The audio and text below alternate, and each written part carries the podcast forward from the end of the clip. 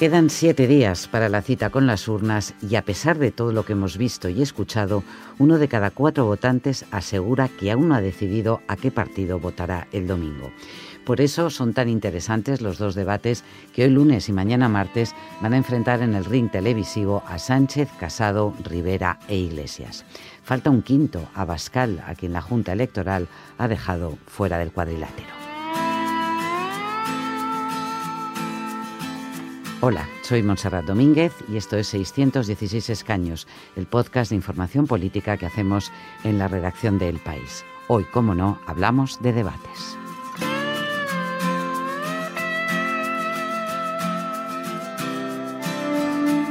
Carlos Cue, muy buenas. ¿Cómo estamos? Hola, ¿qué tal? Muy bien. Preparado, preparado para este doble, esta doble jornada de debates, ¿no? Si sobrevivimos será muy interesante. Sí. Bueno, oye, ¿cómo llegan los candidatos? Eh, vamos a empezar por Pedro Sánchez, que es el que ha cogido todo esto con el pie cambiado. Él solo quería uno, quería uno con, con Vox y al final se ha encontrado con dos tazas de, de caldo. ¿Cómo, ¿Cómo lo está preparando desde Moncloa? Bueno, llevan preparando bastante tiempo con la idea de que iba a ser uno. Obviamente nadie pensaba que iba a ser dos, ni Pedro Sánchez, ni nadie, ni ninguno de nosotros.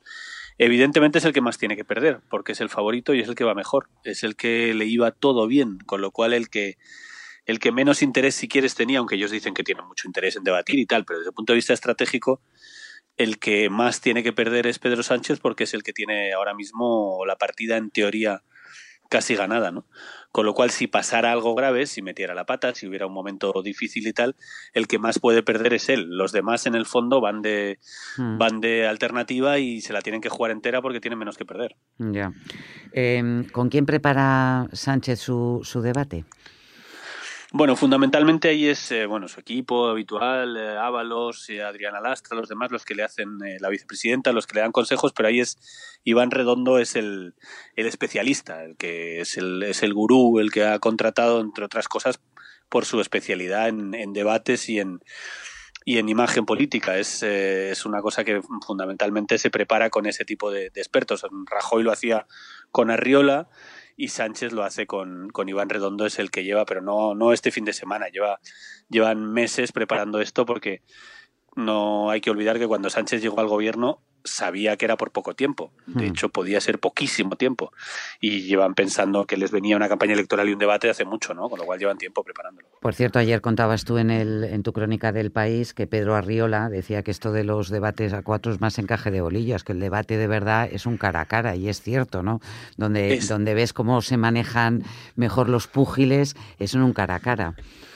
Absolutamente, y de hecho Sánchez ha renunciado al cara a cara, le ha negado el cara a cara a Pablo Casado y es una de las decisiones clave de esta campaña, porque Casado estaba desesperado por ese cara a cara que le habría dado naturalmente el liderazgo de la oposición. ¿no? Hmm. Los cara a cara son mucho más arriesgados, lo que decía Riola, que ha, que ha trabajado muchos, y lo que dicen otros, como Contreras, que también ha preparado varios cara a cara, es que el verdadero debate es verdad, es un cara a cara, porque es un debate mucho más imprevisible, donde hay golpe y contragolpe todo el rato, un debate a cuatro tienes como mucho más tiempo para recuperarte, ¿no? Porque desde que te preguntan algo o te meten un golpe, tú a veces tienes hasta dos, dos por delante para responder, ¿no? Aunque habrá cruces, luego será más flexible, pero lo cierto es que un cara a cara es una cosa mucho más lo que él decía, un combate de boxeo, un verdadero debate es un cara a cara. lo que sí podemos apostar es porque Sánchez va a tratar de mantener su perfil presidencial, de hombre centrista, eh, entre otras cosas porque bueno, también tendrá Iglesias eh, representando el ala más, eh, más de izquierdas del, para el votante progresista, pero es que para Casado y Rivera es, es su última oportunidad, esta última semana, para remontar en unas encuestas que no le son favorables. Claro, Casado, Casado y Rivera se la juegan absolutamente todo, porque Sánchez en el fondo puede hacer la estrategia de el, el, agredido, que le está funcionando bastante bien, que ellos dicen que es la estrategia que le funcionó en las primarias, ¿no? Todos contra Sánchez suele ganar Sánchez, porque él gestiona bien esa, esa, esos ataques. Entonces, Casado y Rivera tienen un dilema, tienen un dilema complicado. Si se pasan de duros, pueden movilizar incluso a la izquierda, pueden hacerle incluso ayudar a Sánchez, ¿no? Si Sánchez lo gestiona bien, la izquierda se puede movilizar contra esta derecha durísima. Pero si se pasan de blandos, tienen ahí a Vox que les está robando votos a los dos, ¿no? Es una mm. ventaja para ellos que no esté, pero, al, pero, pero aunque no esté, va a tener una presencia enorme. Se va a hablar mucho y seguro que Sánchez va a hablar de Vox y seguro que Iglesias va a hablar de Vox. Entonces, para ellos, ese es el dilema que tienen que resolver y ahora están encerrados.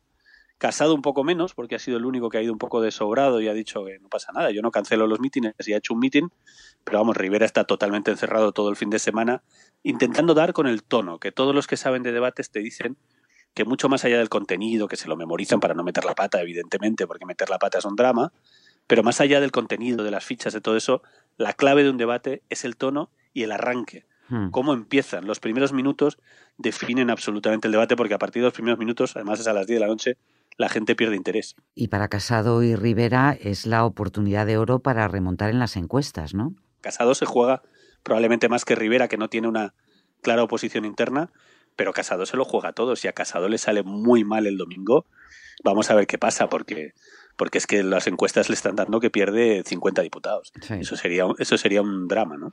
Y eso sería el resurgir de la cuarta derecha, no las tres que ya tenemos, sino una cuarta más, que es la derecha que representaba Rajoy, eh, Soraya Sáez Santa, es decir, la que ha quedado apartada o arrinconada por parte de los de Casados. Oye, Iglesias, ¿cómo está preparando? Porque Iglesias tampoco tiene unas eh, encuestas demasiado alentadoras. Iglesias es como el momento clave de su carrera política porque está muy abajo pero es su lugar natural. Si hay algún lugar en el que Iglesias puede sobrevivir, es en un debate y mucho mejor en dos, ¿no? Con lo cual ahí se lo está preparando muy a fondo para dar con ese tono de equilibrio que siempre es muy difícil, porque es que atacar a unos es, sí, es golpearles, pero a la vez es movilizar a los que a los suyos. Casa, eh, Iglesias también moviliza a la derecha, de la misma manera que Vox moviliza a la izquierda, Iglesias moviliza a la derecha. Entonces es, son equilibrios muy difíciles, pero va a ser muy interesante. Por cierto, a propósito de Vox, em, después de que la Junta Electoral eh, Central le haya eliminado de la ecuación de los debates, ¿tú crees que esto le, le perjudica o le beneficia? Pues hay bastante discusión entre, entre los expertos incluso, porque mm, parece evidente que hay un, por un punto le beneficia, porque le puede le convierte en una víctima. De hecho, va a hacer un gran meeting en Las Rozas mientras los demás están debatiendo, diciendo nos han dejado fuera. Y luego tiene una enorme ventaja, y es que el peor que de, para debatir de los cinco es sin ninguna duda Bascal. Sobre eso no hay discusión. Es el, menos, es el menos experto y es el que peor lo haría sin ninguna duda. Entonces se ha librado de eso, se ha librado de ese problema porque los otros son más, más expertos. Pero a la vez también es cierto que en, las, en el momento clave, perder el foco que se esté hablando durante tres días de este debate y él no estar en el debate, pues Casado está contento. Casado, esto, Casado quería un debate a cuatro, desde luego no quería un debate a cinco, que era un grave problema para la derecha. Bueno, pues todo esto es el previo y ya en apenas unas horas y mañana la segunda vuelta les tendremos eh, dando, dándose la cara y enseñándose los dientes los unos a los otros y veremos. Gracias, Carlos. Gracias a vosotros. Hasta luego. Hasta luego.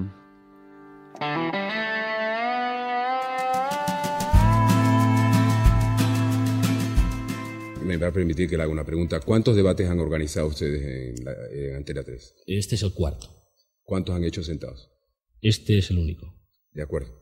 Siga usted, por favor. Tiempo para el señor Aznar. ¿Por qué le da usted permiso para seguir o no seguir al, señor moderador? No, no, me da permiso, simplemente termina. le, voy a, decir usted una cosa, señor González, para que la opinión se te confundida. El próximo debate lo hacemos, si quiere usted, de pie. Encantado de la O lo hacemos sentado en una butaca, o lo hacemos de pie. Manuel Campo Vidal va a ver estos debates como espectador, entiendo, por primera vez, después de muchos años moderando, produciendo, negociando, negociando otros. ¿Qué esperas de estos debates, Manuel? Bueno, lo primero es una gran alegría porque se han celebrado los debates, porque la gran batalla es que en España no había, y era una anomalía, conseguimos los primeros en el año 93 con aquellos Felipe González Aznar, y, tardamos 15 años hasta que el 2008 los pudimos recuperar desde la academia con el Zapatero Rajoy. Por mm. lo tanto, ante todo, una gran alegría porque va a haber debates. Mm. Y luego, es verdad que estamos ante una fórmula muy distinta porque si es cierto que en algunas elecciones, el 93 y el 2008, se habían celebrado dos debates como si fuera ida y vuelta, nunca se habían celebrado con un solo día, con 24 horas de diferencia entre ellos. Y eso yo creo que es un gran riesgo, incluso para los participantes.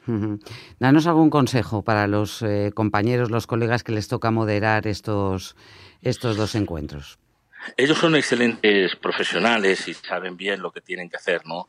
A mí lo que me gustaría es que el debate no se parezca a una tertulia y en algún momento eh, el otro día en el debate que se hizo la 2, que fue interesantísimo, esa técnica que tienen algunos, por ejemplo, Gabriel Rufián, de hablar mientras habla otro, pero no porque interrumpan, que está bien interrumpir en los debates, no, no, manteniendo la voz para que no se escuche lo que dicen, cuando le dijo, pero pactarán o no con ciudadanos, ciudadanos, ciudadanos, ciudadanos, lo decía continuamente, bueno, al final no sabemos lo que dijo María Jesús Montero. ¿Pactarán con Ciudadanos, sí o no? ¿Aplicarán el 155 en Cataluña? Con un gobierno socialista ni va a haber independencia, ni va a haber referéndum de autodeterminación. Por tanto, sería bueno que ustedes eh, dijeran la verdad. Es verdad que trasladan los usos y costumbres del del tertulianismo eh, al, debate político que es ligeramente distinto. Oye, Yo diría que de las malas tertulias, ¿no? Sí, de, las, de las peores, sí, sí. Oye, Manuel, ¿y ¿Qué le aconsejarías a los, a los candidatos? Eh, porque no es fácil. Tú has visto sudar, pasarlo mal, em, encajar golpes a, gente que llevaba horas de vuelo, como eh, Felipe González, José María Aznar, Mariano Rajoy, José Rodríguez Zapatero, eh, a Rubalcaba, Sánchez. ¿Qué les aconseja, sobre todo a los que se estrenan en este tipo de, debates, de cómo, de cómo trasladar mejor su mensaje una vez estén delante de las cámaras? En realidad, en un debate así solo se estrena Pablo Casado, ¿no? Mm. Porque ya estuvo Albert Rivera, ya estuvo Pablo Iglesias. Yo creo que la clave, vamos, es la credibilidad. La clave es la credibilidad. Eh, queremos ver eh, a personas a las que se les pueda confiar el gobierno de España y esa generación de confianza eh, deben hacerlo ellos muy directamente, ¿no? Alan Schroeder, que es una de los, las personas que he encontrado en el mundo, el que sabe más de debates electorales, no los hace, pero los estudia desde una universidad en Boston, dice que esto no es un campeonato de esgrima dialéctica, esto es una selección de personal. Así que los ciudadanos con nuestro voto eh, contratamos a uno o a otro para que dirija la empresa llamada eh, España Sociedad Anónima, por decir algo. ¿no? Entonces, eh, la clave es quién nos ofrece más confianza. Yo creo que el debate lo gana no el que interrumpe más, ni siquiera el que es más locuaz, sino aquel que es capaz de generar más confianza entre las personas que lo están viendo, que yo imagino que serán millones como siempre. Pues es un buen consejo. Manuel, muchísimas gracias. Un placer. Un abrazo.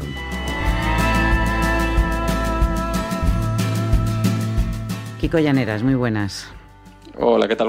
Oye, el, sondeo de 40 dB para, para el país, em, que le da mm, prácticamente un 29% al, al, PSOE, una caída a Podemos que se queda en un 13%, un 14% para, eh, para Rivera y un 17,8% para, para el Partido Popular. Em, está más o menos en línea con lo que estábamos viendo, con ese promedio que tú tienes de otras encuestas, ¿no? Sí, efectivamente, en la encuesta yo creo que es una foto pues una foto de lo que parece que es la situación un poco de consenso, ¿no? con, el, con el PSOE pues, que ha crecido en el último mes y con el PP, quizás el dato más destacado es el mal dato del, del PP, que con esta encuesta lo, lo, coloca claramente por debajo del, del 20% y en una cifra que serían escaños pues se quedaría alrededor de 75 y sería la peor, la peor cifra histórica del, PP. Mientras que Vox obtendría 32 escaños, un 12,5, que también se acerca, bueno, se acerca prácticamente a Rivera, apenas dos puntos de distancia y un poquito más del, Partido Popular. Eh, la última vez que hablamos, Kiko, nos decías que se notaba una cierta fatiga o quizá que Vox había llegado a su techo. ¿Eso lo percibes también a través de esta encuesta o no tanto? sí, o sea, sí que da la sensación, hay, hay dos, dos, ideas. Una es, sí da la sensación que el crecimiento se ha parado, pero está en unas cifras ya que un error de dos o tres puntos, que esos errores nunca los podemos descartar en las encuestas, ¿no? O sea, si las encuestas están diciendo que Vox ronda el 11% de votos, 11-12%, pueden ser un 14 o un 15%, igual que pueden ser un 8%. Entonces, ¿qué pasa? Que si Vox Ah, se va al 14-15, o sea, que están tan cerca de Ciudadanos y Podemos que en el fondo no es imposible ver a Vox en un tercer puesto en escaños. En cualquier caso, eh, recordemos que según estos, eh, este, este sondeo, la izquierda todavía necesitaría apoyos fuera de Podemos y, de, y del Partido Socialista para, eh, para gobernar y que el bloque de la derecha quedaría muy lejos de conseguir esos, em, esa mayor, esos 176 escaños necesarios para formar gobierno, ¿no? Sí, sí, sí. Ese es el, escenario central, es que no haya eso, ninguna de las dos sumas fáciles. Y desde hace un par de semanas, ah, la suma, digamos, asequible que, está, que se ve con más probabilidad es que una suma de PSOE, Unidos Podemos, Compromís y PNV, que en muchas encuestas, incluido, incluido la nuestra, no alcanzan, pero ya se quedan pues, a una distancia de cuatro o cinco escaños que está absolutamente dentro del margen de error. Por lo tanto, eh, desde luego no está garantizado que esa suma se, se pueda dar, pero eh, es quizás el resultado fácil más probable. Oye, lo que es muy interesante de esta encuesta es que por primera vez da representación al PACMA, al Partido eh, Animalista, nada menos que dos escaños. Sí, uno por pues batiendo, entrando en los donde es más fácil, ¿no? Entrando un, escaño por Madrid y otro por Barcelona, donde la, la barrera la barrera mínima te exige tener un 3%, pues le está dando un poquito más del, del 3% en, los dos sitios y, tiene, tiene opciones de, entrar con estos dos escaños. La encuesta también nos dice que uno de cada cuatro votantes sigue indeciso. Mm, ¿Va a tener influencia en ellos los debates de hoy y mañana? Los debates importan, pero importan bastante poco. O sea, al final Uh, esto los que mejor se conocen son los debates eh, de las elecciones presidenciales de, Estados Unidos mm. y ahí se ha observado que en el fondo el porcentaje de gente que cambia su voto o el, el, movimiento que se observa en las encuestas después de los debates es muy pequeño, alrededor del 1 o 2%. Pero se, dan dos circunstancias. Una, que estamos, ya lo estamos comentando, que estas elecciones están muy igualadas, por lo tanto, ese pequeño efecto de un 1 o 2% Ah, puede ser determinante. Ahora que tenemos cinco partidos, que la distancia entre unos y otros es más pequeña, claro. pues eh, parece más fácil ah, poder hacer saltar eh, el voto de una persona del partido al de al lado. Entonces yo creo que eso le da un, interés especial a, estos debates. Muy bien, Kiko, pues eh, dentro de poco ya el resultado de las urnas. En nada, en unos pocos días vamos resolviendo. Gracias. Gracias, chao.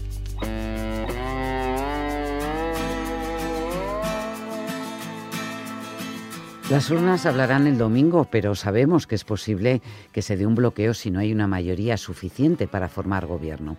En el país de hoy pueden leer y ver en un formato de vídeo muy novedoso la entrevista con Albert Rivera en la que el líder de Ciudadanos se muestra incómodo con Vox, pero con quien rechaza frontalmente pactar es con Sánchez. Vox tendrá que escoger, tendrá que decidir si quiere a Sánchez de presidente o si quiere un gobierno de Ciudadanos. O Ciudadanos se niega a que Vox entre en ese eventual gobierno. Yo he dicho que prefiero un gobierno sin Vox y con el PP Ciudadanos. Los escaños de Ciudadanos irán para echar a Sánchez del gobierno y formar un gobierno alternativo. En el episodio anterior, Bernie Marín, ¿qué tal? ¿Cómo estás? ¿Qué tal, Monse?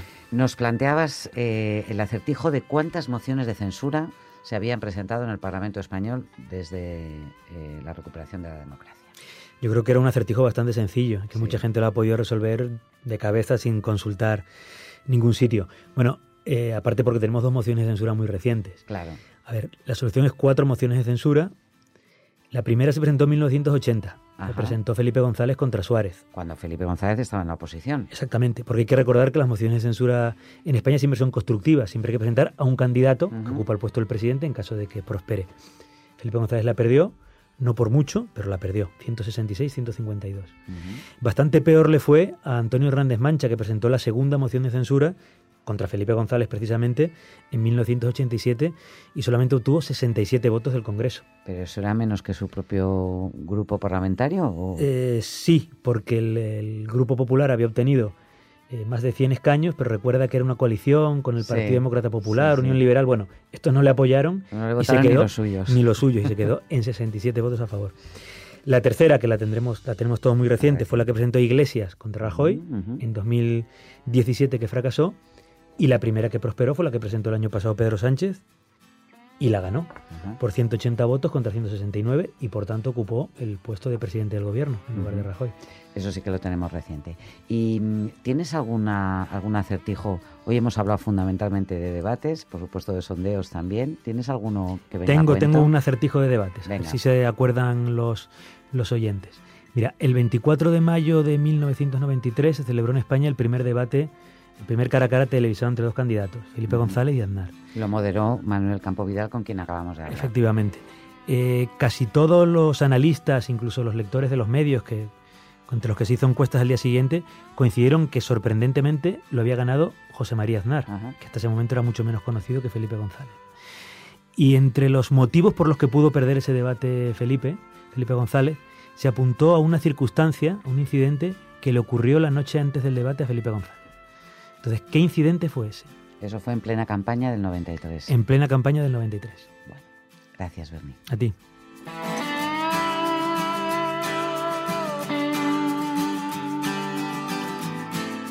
Este podcast se llama 616 escaños, es una producción del país y durante este mes de abril y hasta que se celebren las elecciones generales, cada mañana de lunes a viernes tenéis disponible un nuevo episodio. Podéis escucharlo en la web del país, elpaís.com, en Apple Podcast si preferís oírlo desde vuestro iPhone o iPad y en Podcast de Google si lo que tenéis es un móvil con el sistema operativo Android.